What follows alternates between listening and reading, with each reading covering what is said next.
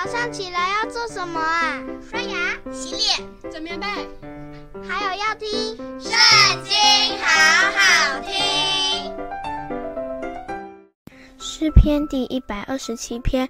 若不是耶和华建造房屋，建造的人就枉然劳力；若不是耶和华看守城池，看守的人就枉然警醒。